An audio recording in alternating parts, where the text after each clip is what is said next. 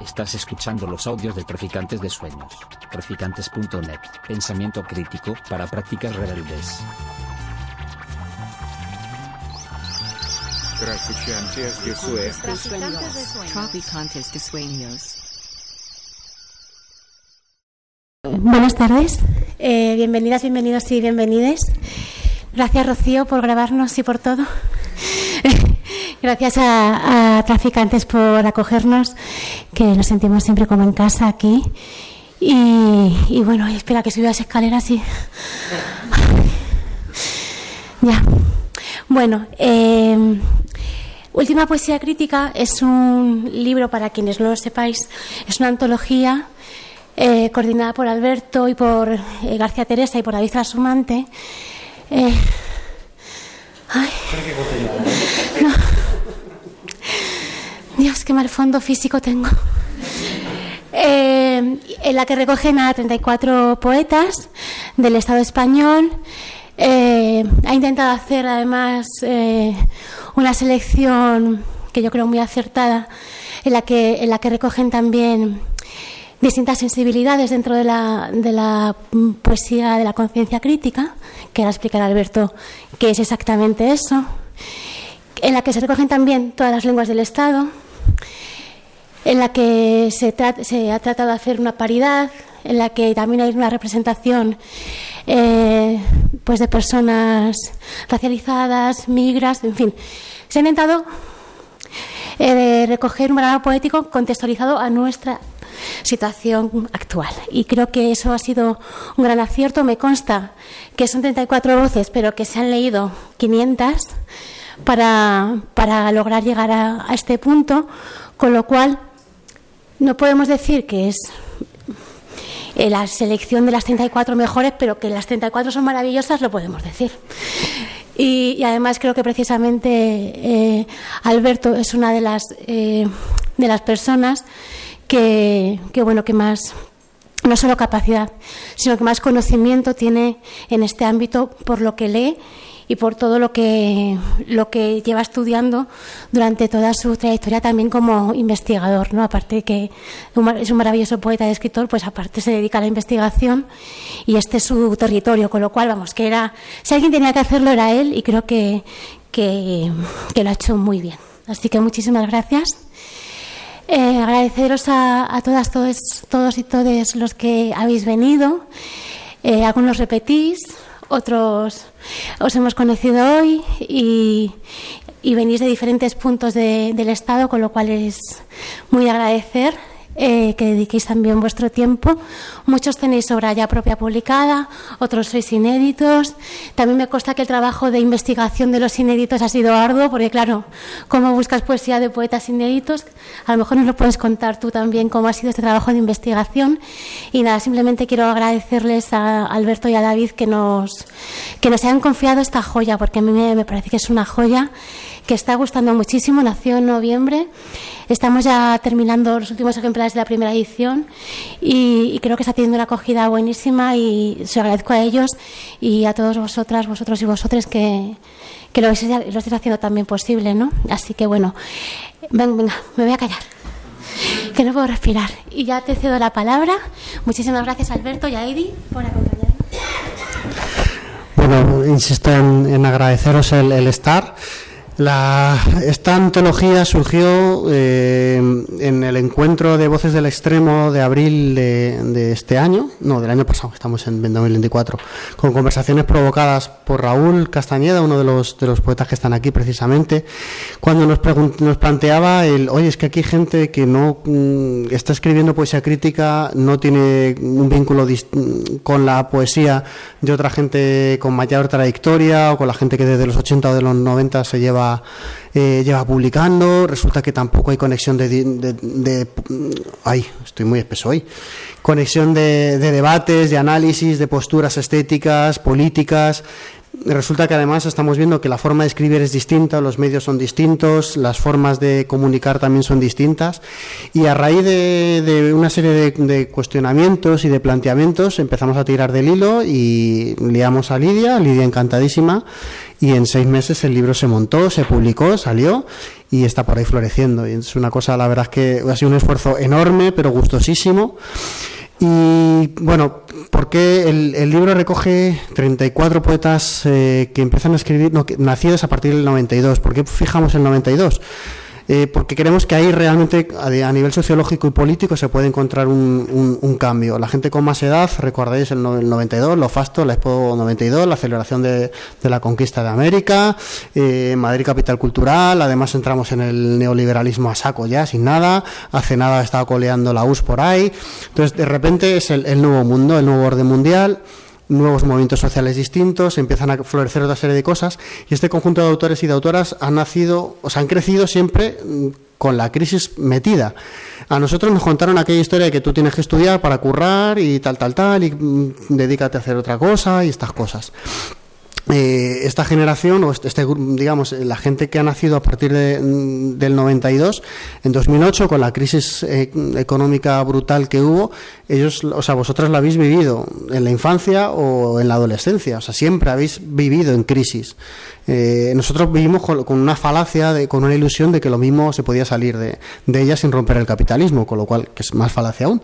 Pero bueno, la cuestión es que eh, por una serie de, cuestiones, eh, por un lado, el colapso ecosocial inminente, esa, esa permanente crisis, un intercambio distinto, además de las relaciones migratorias, todo se ha ido generando un contexto y una coyuntura histórica que ha generado otra forma de comunicar distinta. Como vais a ver, eh, los poetas y los poetas que nos eh, que nos acompañan hoy, que es lo realmente lo importante, porque Lidia y yo estamos aquí de, teloneros, simplemente no estamos haciendo otra cosa.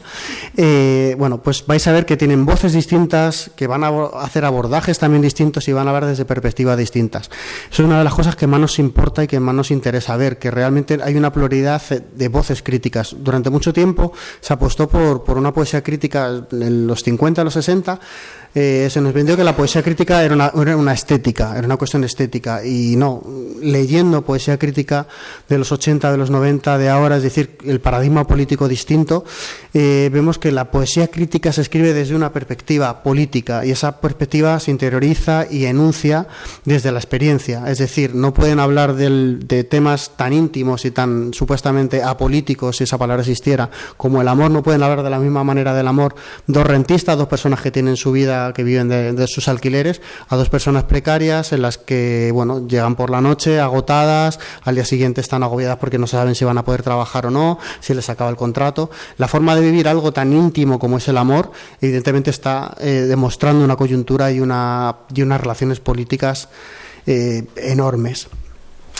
Bueno, como lo que realmente nos gusta es escuchar poesía y, escuchar a la forma también distinta de, cómo enunciáis y cómo construís un discurso poético, voy a ir llamando a los poetas de dos en dos, nosotros no vamos a bajar porque ellas son las protagonistas, y nada, y vamos a empezar con... os había dicho un orden, pero me ha atorado, entonces os veo sentaditos también. Entonces vamos a poner, vamos a empezar con Celia Bisaul y con Brenda Mondelo, que viene desde Galicia. Muchísimas gracias, Brenda.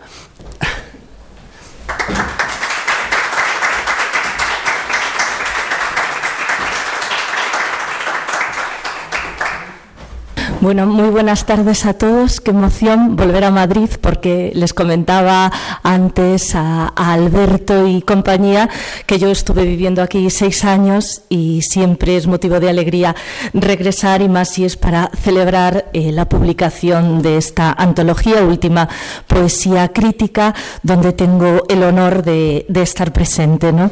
Entonces voy a empezar eh, recitando algo de, de Neve, el libro que escogieron para formar parte de la antología y lo leeré primero, por supuesto, en, gallego, que es su lengua original, y después traducido. Eh, no quiero dejar pasar el gran labor que hizo Montserrat Villar, que fue la traductora de este, de este libro, y, bueno, es un honor que mis poemas hayan sido traducidos por ella. Eh, bien, empiezo porque podemos ver a un mozo aforcado frente a nos, podemos estremecernos ata que ti continúes anotando no encerado unha secuencia que resucite no seu iris, unha cadea que destrúa pola forza o patíbulo, así ata que volvas a ensinarme Rusia na parte do teu brazo pola que circulan os obreiros de Petrogrado, no anaco de pel polo que as fontes adormecen, só coa música da caída líquida na pedra, sen saber nada, sen escoitar nin ver, así, ata sermos nos outros traballadores na multitude. E agora en castellano. Porque podemos ver al chico ahorcado frente a nosotros, podemos estremecernos hasta que tú continúes anotando en el encerado una secuencia que resucite en su iris, una cadena que destruya por la fuerza el patíbulo, así hasta que me vuelvas a enseñar Rusia en la parte de tu brazo por la que circulan los obreros de San Petersburgo, en el trozo de piel por el que las fuentes dormitan, solo con la música de la caída caída líquida en la piedra, sin saber nada, sin oír ni ver, así hasta ser nosotros otros trabajadores en la multitud. Y el siguiente poema, que bueno, yo realmente cuando escribí Neve lo escribí como un, un poema, un poema único. Os carretos levan aos revolucionarios á fronteira. Se dende aló mirasen o ceo, atoparían a néboa calcando figuras para eles na noite composta da hora coral. E tal vez sí, En Laponia albiscarían auroras boreais como se todo anunciase unha vida merecente de ser, de ser sentida no arboredo da armonía onde se acúa o fulgar coas tebras e se forman arcos mollados de palla e xasmín. Los trineos llevan a los revolucionarios a la frontera Si desde allí mirasen al cielo, encontrarían a la niebla calcando figuras para ellos en la noche compuesta de la hora coral.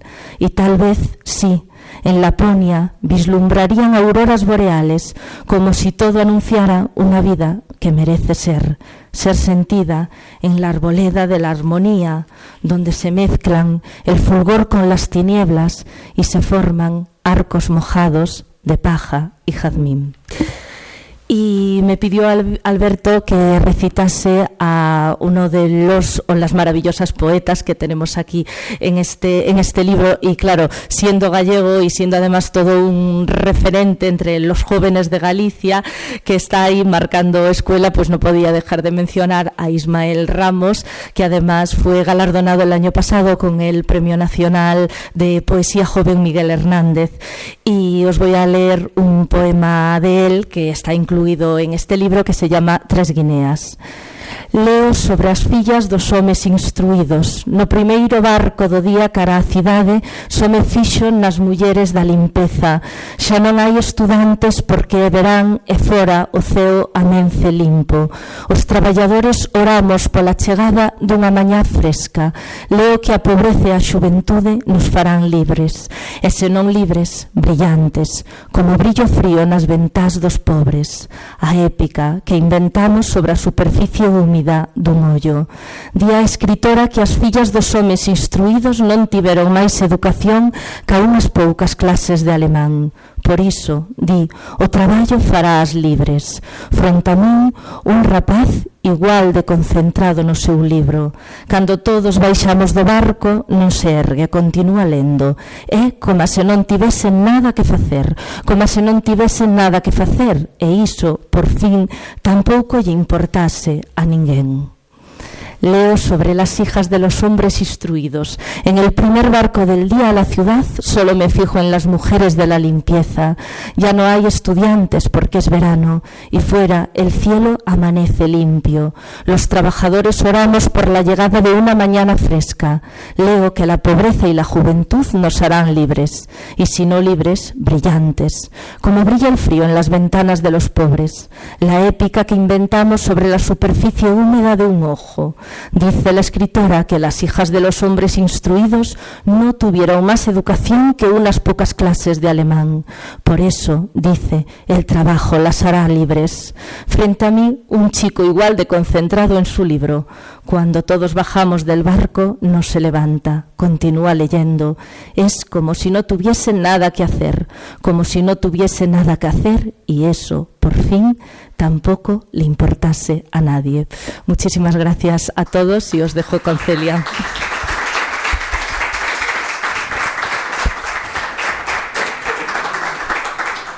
Hola, ¿qué tal? Bueno, yo soy de las autoras de 1992, entré en el minuto de descuento y es una, es una alegría muy grande eh, y quiero daros las gracias de nuevo porque, porque es un gusto estar en esta antología crítica y, mostrar también que la poesía no solo sirve para pues para expresar cuestiones más íntimas que también son políticas, sino que tiene muchos lugares a donde puede llegar. Y, y voy a leer un par de poemas y ya estaría.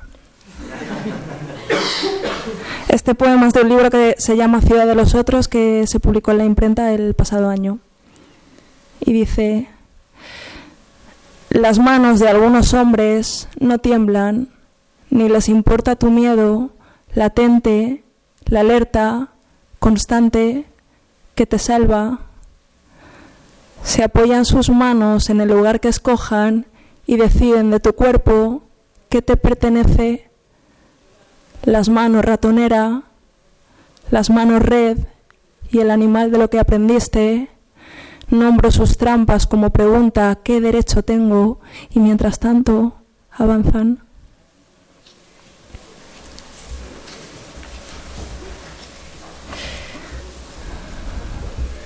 Voy a hacer una cosa, voy a cerrar el libro porque me lo sé de memoria y esto es una impostura rarísima. Así que voy a hacer así. Este es inédito. Ahora no pero no está, no está, no está en, el libro de Ciudad de los Otros. Cuando veo las palabras que me ensucian, se replican como hormigas en rincones del verano, ni me muevo cuando escucho el ruido que cae, es un árbol y su voz quiere que trepe y que me caiga. Cuando dices que me tape, me violenta, que te miren, otros hombres, mis músculos se vuelven ramas ancladas al suelo de mi cuello en el hospital, no hicieron preguntas, me dieron parches para mantenerme útil, al verlos también a ti, te dio vergüenza preguntar.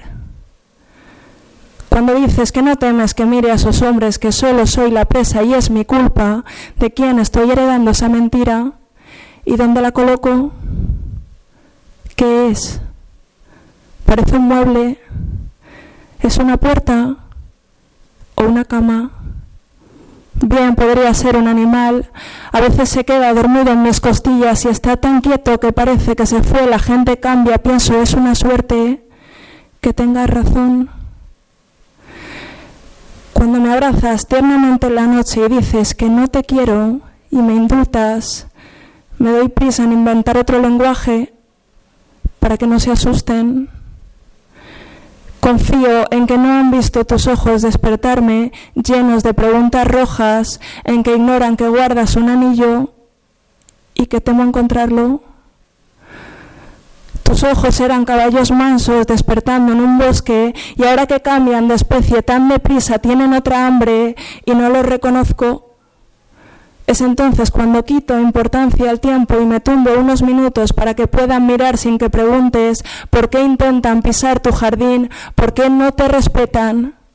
Esos hombres... Tus ojos brillan de angustia al levantarte deprisa, dices, no hace falta soportar ese trance, dices, las parejas deberían intimar una vez cada dos días no he leído ese dato en los periódicos, no es necesario, tan solo cierto. Si fuera ese nuestro acuerdo, debería asustarme, alertar quizás a alguien. Mi padre esperaba con la misma urgencia con la que tú dilatabas el tiempo y yo solo parecía vuestro límite. Quisiera parecer un árbol para no herirte teniendo un cuerpo, pero no ves que aún es pronto para parir una jaula. Y voy a leer a mi compañera Elsa Moreno, que es compañera de la imprenta y que hace un trabajo súper potente escénico. Respect, como decimos las raperas.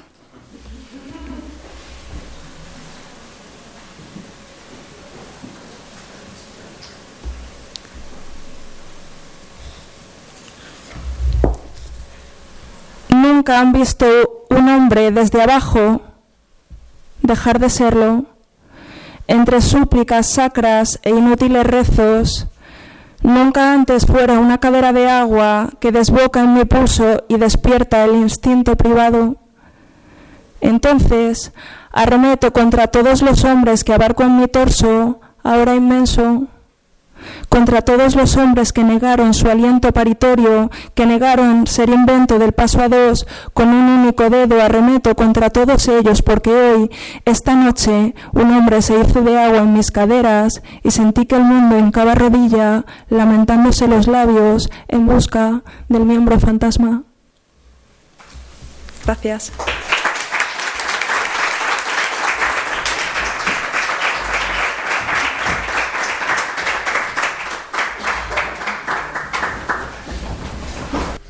Muchísimas gracias, Brenda, Celia. A continuación, Ander Villacián y Rocío Acebaldoval.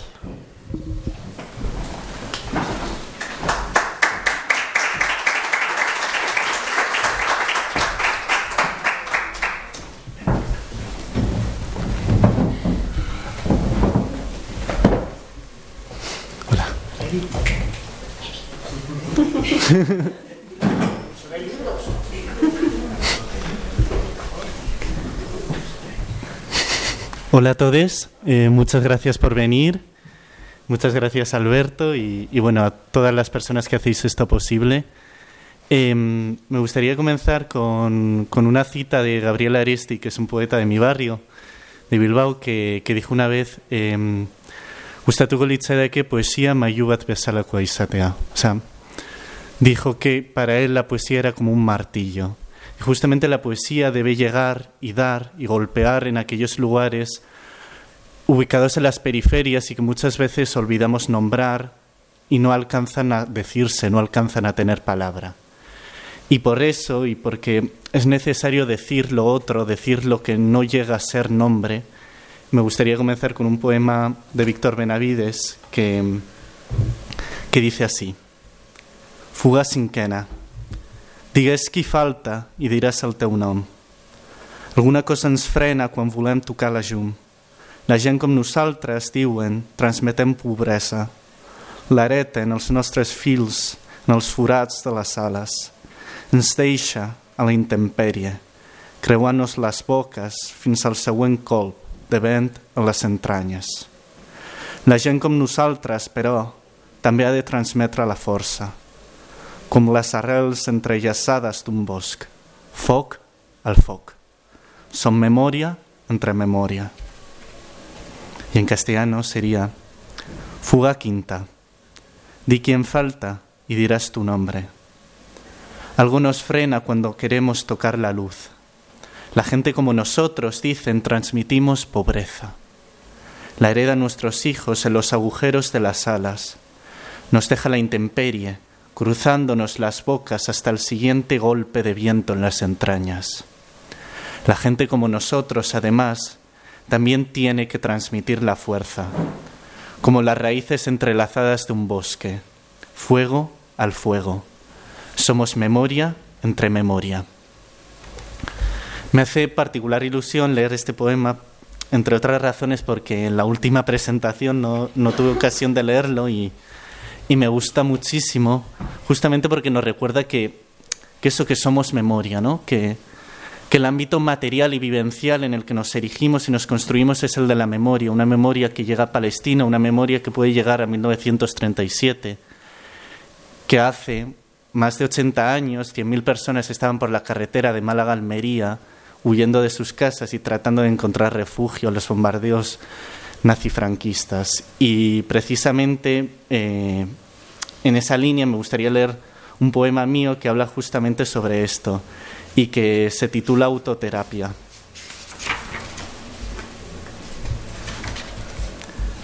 ¿Qué hago yo con este dolor? Dímelo. ¿Qué ciudades construyo? ¿Cuántas bibliotecas de Alejandría debo levantar? ¿Cuántas migraciones de los estorninos tengo que incinerar en la palma de mis manos? ¿Qué hago yo con el sollozo del trigo? ¿Con el resquemor de los estuarios? con la canción de cuna de las esparteras y el trampal oscuro donde se atora la escarcha. Mi dolor no es mío, es tan prestado como el frío de los armarios, es tan caduco como el nombre de los dientes de leche.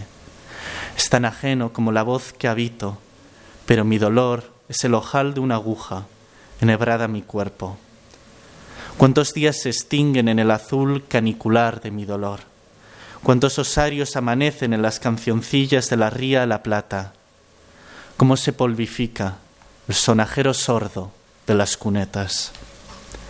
Mi dolor se llama Vicenta, Santiago, Carmen, Jesús, Jerónimo, Luis, Consuelo, Natividad. Y yo no sé cómo me llamo si no encuentro mi dolor. Y ya para acabar, eh, me gustaría leer un último poema que se titula Orgullo Nacional y que habla justamente sobre aquellas que no llegan a ser.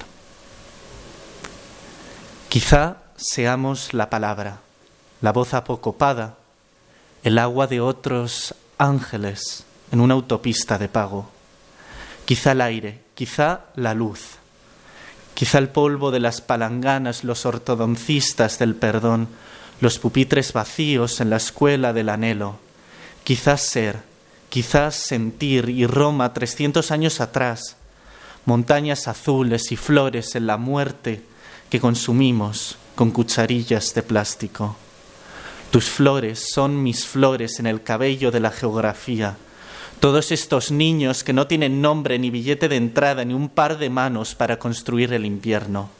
Todos estos niños que arañan la vergüenza y la quejumbre y el óxido del hambre y las aceras de los polígonos industriales. Todavía somos nosotros. Todos estos niños que parpadean la luz del frigorífico, el autobús de medianoche, el embrión de la tristeza y un contrato de obras y servicios. Han abierto las puertas del monumento a la mentira. Pasen y vean, entren y compren, inauguren el abandono. Este país es vuestro. Este país es de los recaudadores de sueños. Pasad, entrad, comprad, inaugurad lo que nunca será vuestro el lugar que tan poco, que tampoco habitaremos nosotros. Muchas gracias.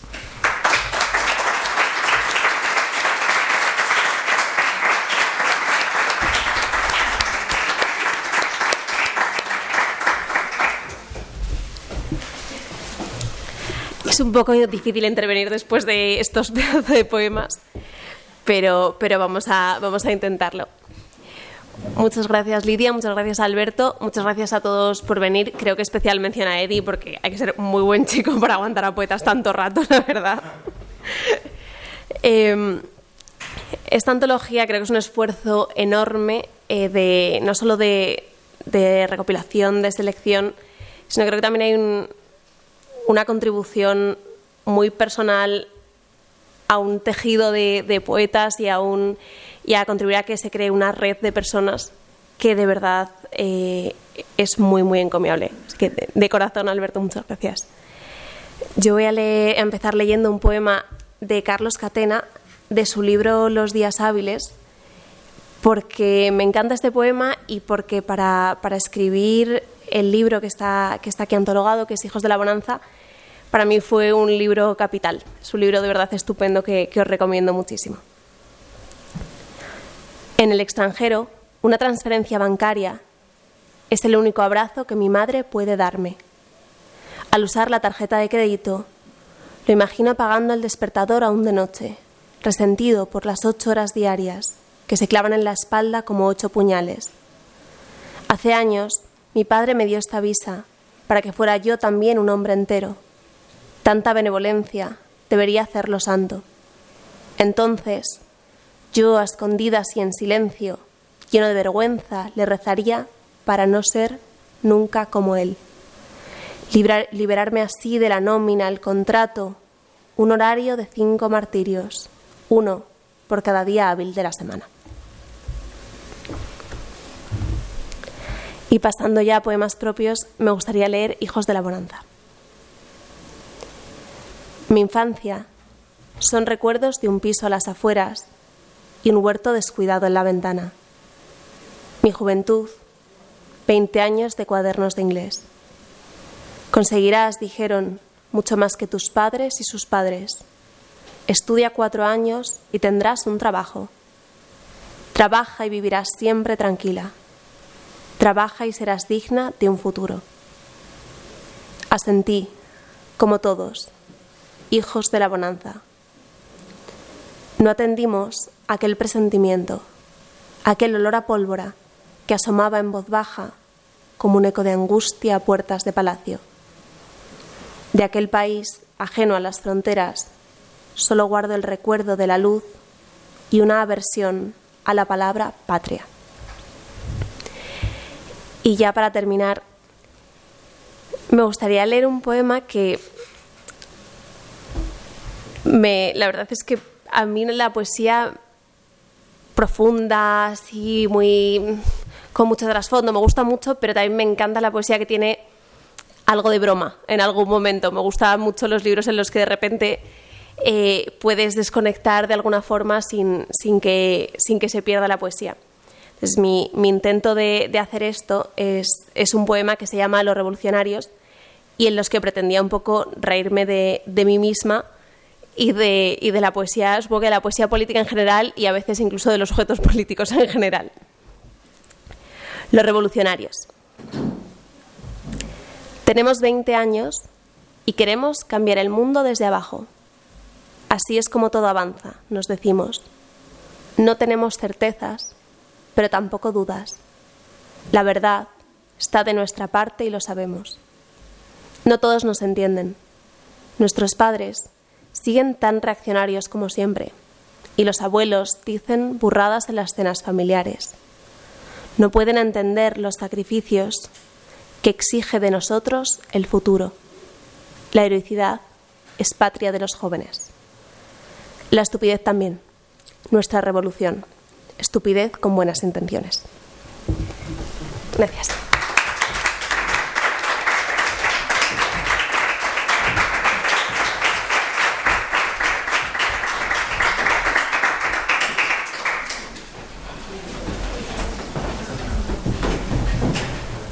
Gracias Rocío, gracias Ander.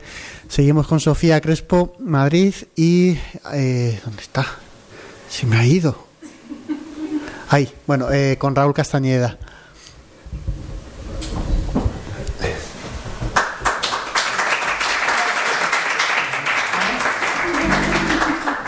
Me da cuenta que somos siete, es verdad, y Julio, Julio también, Julio León. ¿Julio León sube también? Sí, los tres aquí. Ok.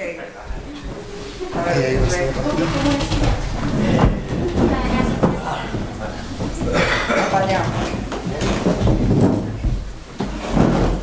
¿Quieres empezar Ah, pues. Que por la izquierda. Ok. Vale, gracias. ¿Todo bien? Vale. Eh, se me oye. Vale. Hola, eh, buenas noches ahora. Eh, gracias a todos por venir. Eh, sin duda a la Astura y a Traficantes, a Lidia, Alberto, a David y a, pues a mis compañeros que están aquí. Y sobre todo por este esfuerzo ¿no? de, de congregarnos.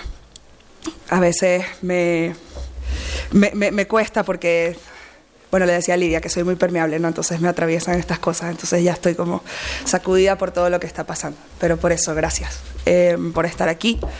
Y bueno, voy a comenzar con el poema de, de mi compañero, de Jason eh, García López. Si bien no es mi experiencia, me, me conmueve mucho. Eh, crecer sin tierra. Eh, me parece que esto está en derecho de admisión, sí. También eh, editado por la imprenta. En el 2021. Vale. Crecer sin tierra de Jason García López.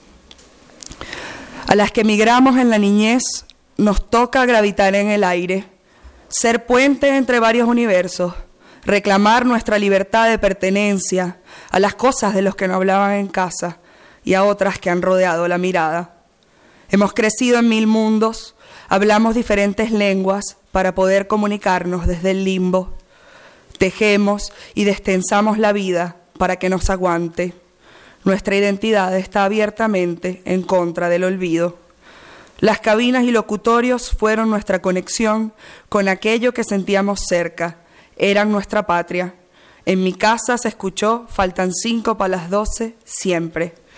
Cada año alguien nos recuerda que no nacimos aquí, que nuestra piel no corresponde a su idea. En algún momento hemos escarbado un agujero para escondernos y solo escuchar el latido de nuestros corazones de barro. Olemos a raíces, nos arraigamos a la justicia, cultivamos amor para poder recibir algo de cariño. En el desplazamiento dulce de nuestros cuerpos, de aquí, de allí, de allí, de acá, aprendimos a no creer en la neutralidad. Me hablo a mí, a una generación, a las infancias con procesos migratorios que crecieron sin tierra. Bueno, eso es de Jason, súper aplausos para él. Eh, y en mi caso, voy a leer aquí dos poemas de Tuétano, que fue un libro eh, difícil de editar en las circunstancias en las que estábamos y estamos, ¿no? Y bueno, eh, este poema que se llama Bajo Tierra tiene una cita de Juan Gelman que dice, y los pedacitos de los compañeros alguna vez se juntarán. Y en el libro, aunque no aparezca aquí, está dedicado a Benjamín em, tras los acontecimientos del 19 de abril del 2017 en Caracas. Bueno, se lo llevaron, se lo llevaron, se lo llevaron, la guardia se lo llevó. Un eco instantáneo anunciaba la anestesia del fusil. Yo sé de ellos, del olivo entrometido en sus pliegues, su pálpito de excremento, vuelven de la muerte para la muerte. Benjamín quiere arar el polvo, que llueva, que se detengan. Nosotros ensayamos los mensajes, corregimos las comas, buscamos, ponemos la foto con lentes o sin lentes. Y si está muerto, ¿importará? Nos contaron de sus últimas palabras y son muy tristes. Sus amigos lo seguimos buscando. Bueno, y este eh, se titula Monólogo de 1999. Tengo mucho tiempo sin recitarlo, em, pero lo haré porque creo que es fundamental, em, por lo menos lo fue para mí de alguna manera, eh, ironizar para sobrevivir, ¿no? ¿Y a qué me refiero con esto? A, todo acto de, violencia. Y no va a ser fácil leer este poema, como el secuestro propio, pero, pero sí, eh, huir de la violencia y contra toda la violencia, y por eso escribimos y estamos, ¿no? Y nos congregamos. Entonces, bueno, monólogo de 1999. Me pregunto cuánto ensayan sus monólogos los secuestradores cuando llegan desde la noche, estirando el tiempo? ¿Qué se dicen frente al espejo cuando reconocen su voz de simulacro? ¿Tienen espejos los secuestradores? ¿Cuál es la mueca de sus ramas? Me pregunto. ¿Cuánta memoria hay en esa lista del cuerpo cóncavo de una niña? Las manos siguen el discurso de lo valioso, repasan el lóbulo, el oro, bordando estambre hasta la nuca. Me pregunto si dirán ante la cerámica, tu mamá es una puta, todos son hijos de padres diferentes, odio a las niñas, mientras una anciana los espera, removiéndose la masa de la boca. Me pregunto si el horror cabe dentro de un paréntesis y si a veces, como a mí, se les olvida lo que tienen que decir, o si lloran de vez en cuando, como yo, tapándose las orejas. Gracias.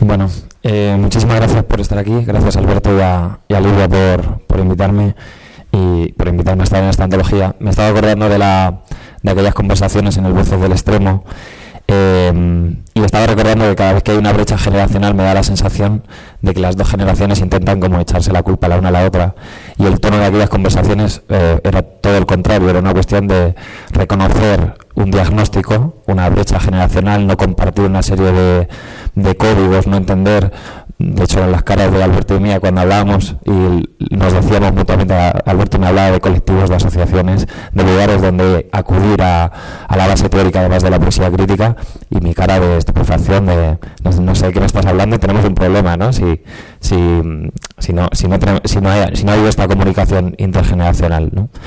Y,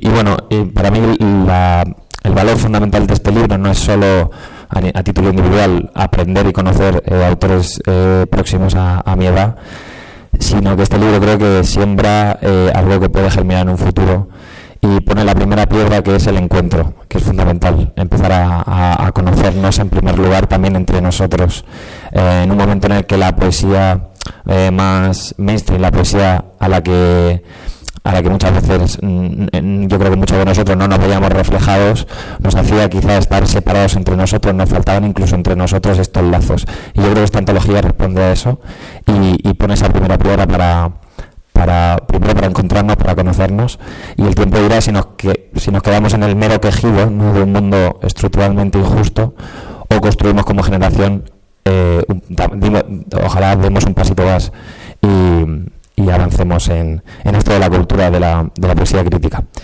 Em, así que muchísimas gracias a, los dos por, por, esa labor. Yo voy a leer a, a una compañera que se llama Anne, Campaña Blanco, ella es de Baracaldo, de, nació en el 2000, tiene un poema precioso que dice así. Hay dos miserias que me angustian por dentro, mi miseria y la del mundo. Esta es una parte de la mía, la del mundo ya estáis acostumbrados a tragarla y engullirla sin esfuerzos. Si comparas una con otra, la mía se empequeñece. Esto es lo que intentan hacerme creer. No puedes solucionar o intentar solucionar la miseria del mundo, ni mucho menos sin superar la tuya propia. Esto es lo que mi conciencia me dice. Tu miseria es la miseria del mundo. Mi miseria es la miseria del mundo y jamás desaparecerá si no es con toda. Siempre me he sentido miserable hasta este preciso momento en el que doy significado a la palabra y proclamo que miserable no es quien está en la miseria, es quien permita que esta ocurra. Y mm, ah, vamos, a mí me encanta. Em, yo voy a leer un, par de poemas, em, Alberto y, y, David, que no, recordaba su nombre, perdón, eh, escogieron poemas de, mi libro Poesía de Barrio, un libro en el que intento em, cuestionar y reflexionar sobre la, las desigualdades de los barrios, el cambio paisajístico y vivencial que ha habido en los barrios de una ciudad tan desigual y tan neoliberal como Madrid. y además desde la desde la posición de un chico de barrio, pero de un barrio eh, interesante, que es el barrio de Arganzuela, un barrio de origen trabajador, pero tremendamente neoliberalizado eh, y, lleno de contrastes, y así se llama este poema. Mi barrio es el primero al sur de Madrid. Se asoma a la periferia con un pie hundido en la M30, mientras el otro se escapa cuesta arriba hacia Lavapiés. Lo cuentan sus ropas, sus fachadas, sus negocios que palpitan lento, las conversaciones de metro que madrugan con legañas, se acuestan con lumbago y una cefalea que late incertidumbres. No me sirve entonces de nada fijarme en mi niñez idílica, ni en las risas que dejé escondidas con mis amigos debajo de cada baldosín que acarició el pie de mi adolescencia intranquila. Ya no puedo mirar la realidad con sesgo en mis pupilas, no se puede bailar un tango en salones tan apartados del mundo. Barrio humilde, modesto, algo inmigrante, barrio trabajador, aunque también hay barrio acomodado, barrio medio, incluso rico, ricos de barrio, ¿de dónde vendrán esos locos si hay pisos que se venden por medio millón o más? Han cambiado tanto el paisaje del barrio que ahora camino entre grietas con solo cruzar rotondas y paseos hechos frontera. Quizás el barrio en el que vivo refleja esta ciudad dual y partida, barrio contraste. La diferencia de una acera a otra separa calles con raíces distintas, con historias opuestas tras las persianas, con infancias empezadas, con ventaja en la casilla de salida. A un lado de la falla, diccionarios flacuchos tiritan en las conversaciones de pasillo estrecho. Al otro, expectativas normalizadas de éxito germinan en las canaletas de los cerebros esponjosos de los niños. Me empeño en mirar estas calles como la única patria que defendería, además de la lectura y un puñado de personas íntegras, pero están llenas de una desigualdad que también agacha mi orgullo y lo desinfla, como un pulmón apuñalado. Me duele mi barrio, porque entre sus tonos negros y blancos el contraste sangra todavía más las esparias de su resta, el universo que campa entre ambas realidades, bajo el silencio de un público que mira y no ve nada. Ya no puedo sentirme millonario de alegría si el diámetro de esta suerte mínima no la comparten en las manzanas contiguas a mi bloque. Si he pecado de hacer poesía de su cara oscura, fue porque se deshilachaba una parte del vecindario, mientras a otra le siguen sin temblar las costuras entre el ruido rápido y el plástico de las burbujas. Y y, este poema que se llama Un buen, un buen invento del, del capitalismo. Dice así. Nunca hubo tres clases sociales, como no hay tres labios en la mitad de un beso. Solo dos distintas formas de ganarse el pan, dos relaciones estrictas con los medios de producción, un par.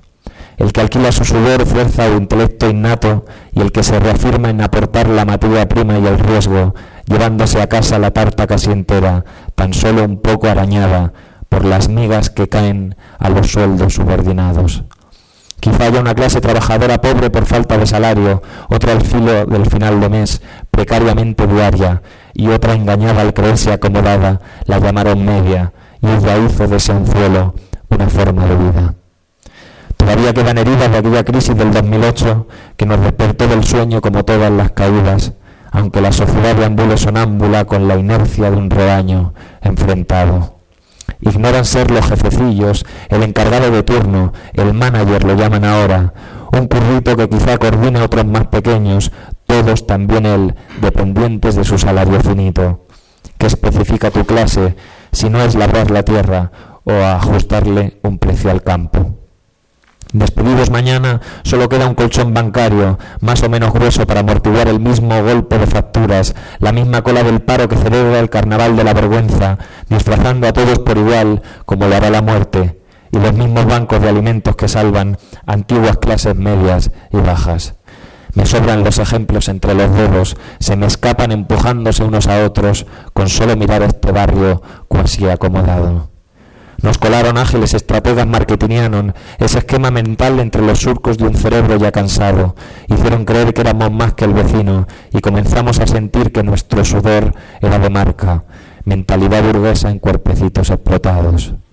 Pasó la crisis como la infancia por un niño soldado, para seguir creyendo en un estrato en mitad de una esfera alta y una baja, aunque viste mucho más de la rama que del fruto caído.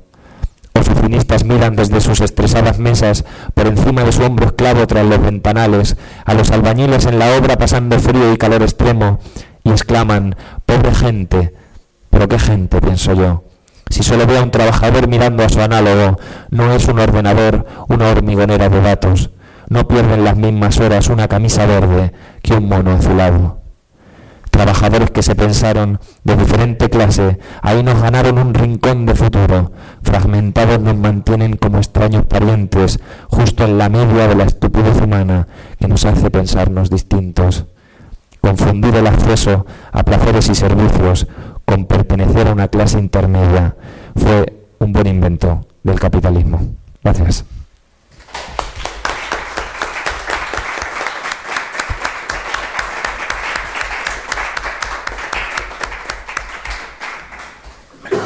Me lo dejas.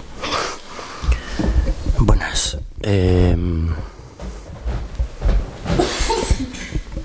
Se oye, ¿no? Sí, sí. eh, bueno, muchas gracias a, a David y Alberto y, y, a Lidia, bueno, a todas las compas de las Tura Ediciones por esto tan bonito que habéis hecho. Especialmente muchas gracias también a ese redactor que no me acuerdo cómo se llamaba ni en qué medio escribía, que lo llamó Poesía Joven. Y es como, ay, gracias. Pero, pero bueno, de joven nada. Eh, em, ¿Por dónde empiezo? ¿Por dónde empiezo? No hay poesía joven, sino escrituras nuevas.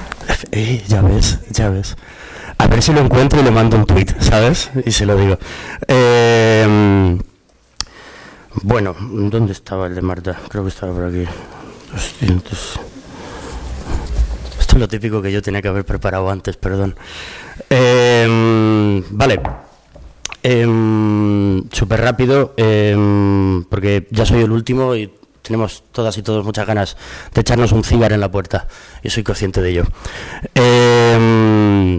Em, hay quien piensa que a lo mejor el tema de que, de que la poesía se haya vuelto como más mainstream y, tal es, es algo positivo que en cierto modo realmente lo, lo es. O sea, está, está muy guay. Lo que a lo mejor me genera más contradicciones es que cuando, cuando rascas un poco, que muchas veces los escenarios de poesía no perviven si no tienen detrás un mecanismo competitivo, que muchos de los escenarios de poesía que se nos abren son para el lucro de un hostelero. Y a mí lo que me gusta de este libro es que, mm, como, la- como ha comentado la compañera antes, permite tejer una red y creo que sería una buena idea para devolver la poesía de donde nunca debió salir, que es de, los barrios y que no le pertenezca tanto a una élite hostelera. Em, pero bueno, esto es una reflexión que hago en voz alta. Em, Marta Dylan em, es muy buena amiga mía. Me, consta que le va a gustar que yo recite esto. Em, no voy a andarme con muchos rodeos presentándolo porque el propio título ya hace que te apetezca escucharlo. Se llama A Vox. Se acercan vocales, auxilios de sangre. El águila sobre mis campos verdes se desliza tranquila y asesina a envenenar los olivos de mi madre. A gritos salvo mi estirpe, pues ese no es mi verde, ni el, color, ni el calor simbólico de mis mañanas. Las lunas se asoman por un balcón, velando cuerpos verdes, morados y blancos, a la altura del asfalto, y nadie mira. Suenan todavía casquillos en el paredón, sobre una madrugada donde el rojo forma surcos, en la hierba de juncos, camomila. Ascendencia dorada, añil y verde agua, se contamina de esmeraldas fragmentadas, que nunca hallaron nombre ni luto. Pozos verdes de musgo oculto en las fraguas, donde versaban liras de sultanas, que escondían contra sí mismas crímenes insolutos.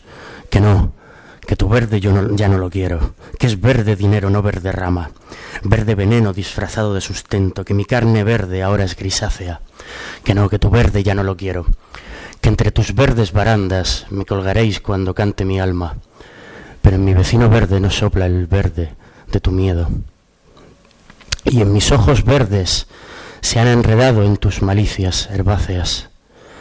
La cal de mi arena está revuelta, sus granos recobran cenizas saladas, de pies haciendo camino que hoy aniquila tu verde. El arte comenta que no le salen las cuentas, tras armar tu mordaza y esnifarte tablaos y miradas, fusilando el verde de un mismo duende. La gracia de tus desgracias se adentró, sigilosa entre mis montañas, arrancando la polimetría de flores cromáticas fallecidas. Errante el verde del pánico que cobró, de mis doce horas, doce cabeles de, de tu psicopatía, que disimula las más de ocho mil ninfas ya extintas y sometidas. La esencia de mis ancestros que jamás conocí aún resuena entre mis verdes pinares, y me sugieren que si ellos repiten la historia, recordémosles nuestra versión. Y así mudaremos tu verde por verde guerrera, sin verde fascista, en verde esperanza que aún no perdí. Lucharé como antes, con fuego y sinceros romances, justapuesta a flamencas y a mozárabes, reencarnando la incesante coalición, pa' que no colonices ni rellenes con más huesos nuestra verde madriguera. Andaluzas, levantaos, pidan pan para vuestro pueblo, que mi carne verde ahora es grisácea, que no, que tu verde ya no lo quiero, que entre tus verdes barrandas me colgaréis cuando bese a una dama, cuando cante mi alma, y en mi viento verde no sopla el verde de, el verde de tu miedo, que no, que tu verde ya no lo quiero, pero tranquilo Federico, que nuestro verde, que nuestro verde aún no está muerto. Qué maravillosa Marta Dylan. Eh, vale, voy a, voy a leer. eh, los dos que quedan es uno muy cortito y otro un poquitito largo, que al peso, pues, como dos iguales. Eh, este, mm, este es de un poemario, el único que tengo, que os animaría a comprar, de no ser porque no lo vais a, ningún, encontrar en ningún lado, porque es autoeditado y tengo que imprimir más copias. Pero es una cosa que espero hacer dentro de poco, cuando tenga dinero y eso. Eh, se llama A la memoria ensangrentada. Creyeron quedarse con la tierra, pero la sangre fue nuestra, y será la que salpique las banderas ondeadas por el viento del pueblo convertido en huracán, cortando las alas y sesgando las yugulares de quienes osaron pararle el vals a Lorca, de quienes se atrevieron a convertir la dignidad de este país en un abono, del que brotamos para reencarnarnos en el fusil de Trinidad Molina. Y aquí, vale. Eh, el otro día en la, en la ferroviaria, que también nos juntamos eh, unos pocos eh, eh, para mm, una cosa muy bonita que hicieron en la ferroviaria, que era pues una jornada muy intensiva de poesía por Palestina. Y, mm, y yo recité este y le dije al público que cerrara los ojos, eh, porque em, como que estimulaba más a que imaginarais las cosas que iba contando. Eh, por que, bueno, si tenéis a bien cerrar los ojos, pues menos nervioso me pondré yo. Eh, se titula ¿Te acuerdas?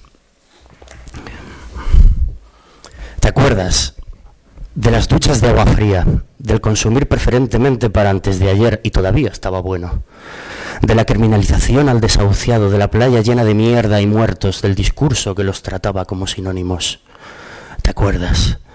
De las misas, las excomuniones y el adulterio, de la creencia sin ciencia, de la cura de, la homosexualidad, de la prensa subordinada a los intereses de una clase que no era la nuestra, de la tele de izquierdas y su hermana la diestra, del pacifismo del primermundista ciudadano de un lugar llamado mundo y de la paz que respiraba el que se hizo a sí mismo.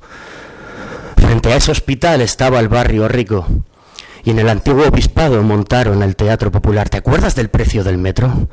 De la estigmatización a la diversidad funcional, de la infantilización y el buenismo que despersonalizaba del móvil nuevo cada cinco años, de la obsolescencia programada, de los contratos por likes, del intercambio comercial, de los poemarios llenos de espacios en blanco, de la entrada a 10 euros para escuchar poesía, de la edulcoración del mensaje. ¿Te acuerdas de todo eso? De cuando el mercado se regulaba solo, pero las, pero las vidas no. De las que murieron dejando más cifras que el propio terrorismo del que siempre nos decían defender de cuando expropiamos el IBEX 35 y lo repartimos a la sanidad pública y cerramos la educación privada y la concertada y las que segregaban por sexo y pusimos fin al gueto y al veto de quienes ocultaban la pederastia en la catequesis, mientras nos impedían, a su vez, morir dignamente. Glorioso aquel día que por fin les abortamos. ¿Te acuerdas de no besarte con tu pareja por los neonazis del barrio? De la transexual señalada por quienes decían compartir trinchera, de la visa cuando llegues y del mamporro al día siguiente, de la policía en la mani, de la presunta protección de la policía. ¿Te acuerdas de la publicidad y el canon de belleza? De la gordofobia, del maltrato animal en forma de comida, de los trastornos alimenticios, de la autoestima nimia por repetir ropa dos veces por semana, de los cajeros cerrados por la noche para que nadie durmiera dentro del parlamentarismo burgués y su ferrerización de la política, del periodismo equidistante de la prostitución y la trata, de la permisividad con el putero, del acoso laboral y los despidos improcedentes, del genocida Estado de Israel y del genocida Estado marroquí, de la pornografía y sus blanqueos discursivos, de lo bien que dormía el neutral que no se mojaba. Pusimos la bandera en el ayuntamiento cuando el cuerpo aún estaba caliente. ¿Te acuerdas de cuando teníamos un rey? De no poder llevar flores a la tumba de Lorca, ni a tantas otras, de cuando no se hablaba de Juana Doña ni de Luisa Carnés en los colegios, de cuando la universidad no era nuestra, del 12 de octubre festivo y el 14 de abril a escondidas. ¿Te acuerdas? ¿Os acordáis de cuando el mundo era de ellos? Gracias.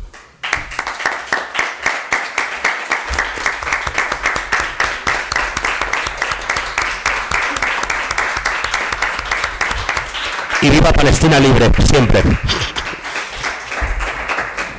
Bueno, muchísimas, muchísimas gracias. Eh, como qué, bien sienta escuchar la poesía por su propia voz. y Gracias por esa diversidad, gracias por esos enfoques distintos y ricos.